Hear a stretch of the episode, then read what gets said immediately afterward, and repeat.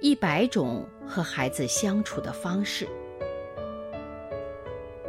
成长是一场旅行，我们和孩子一同启程。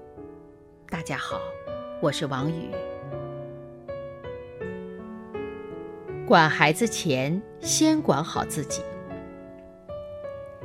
一位家长对孩子爱看电视非常烦恼。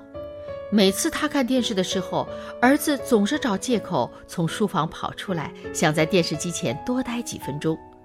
比如来茶几上取一只苹果，削皮时那叫一个慢呢。好容易削完了，他就慢吞吞地站起来，倒退着回房间，就为了多看一眼电视。怎么才能让孩子对看电视有控制力呢？李霞的做法值得许多家长借鉴。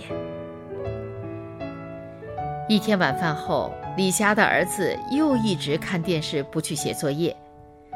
他正要像平时一样对孩子下命令时，突然想起教育专家对他说过的话：“欲擒故纵。”于是他强眼不要说出口的话了，把遥控器递到儿子手里：“啊，妈妈不看了。”你什么时候不看了，就帮妈妈把电视关了。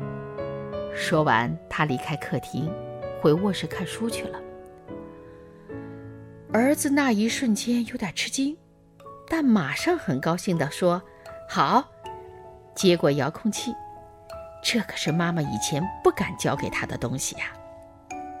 李霞刚进卧室的时候还有些担心，但让她没想到的是，不到五分钟，儿子就把电视关了。孩子还从卧室里探进头来，看到妈妈正捧着一本书，相信妈妈没生他的气，就调皮而愉快地说：“妈，我写作业去了。”桃李不言，下自成蹊。家长的行动比言语更有说服力。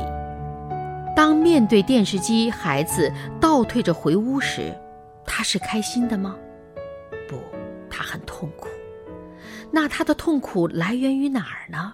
他有欲望，他怕训斥，他也有负疚感。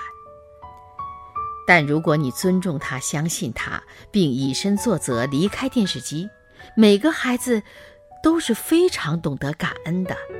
他也会反过来以他的懂事和自我约束回报你。